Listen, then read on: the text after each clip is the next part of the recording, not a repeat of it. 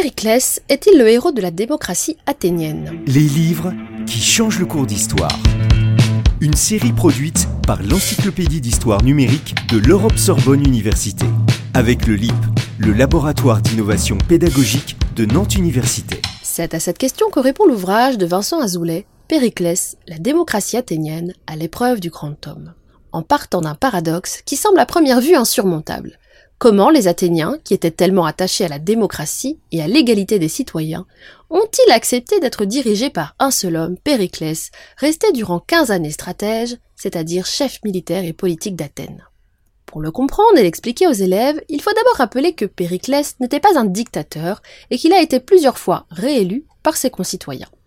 Rappelez également que Périclès doit son pouvoir à une multitude de facteurs son origine sociale et sa richesse, son talent d'orateur et sa capacité à comprendre les besoins et les désirs matériels de ses concitoyens, en les enrichissant notamment grâce à l'argent de la Ligue de Délos.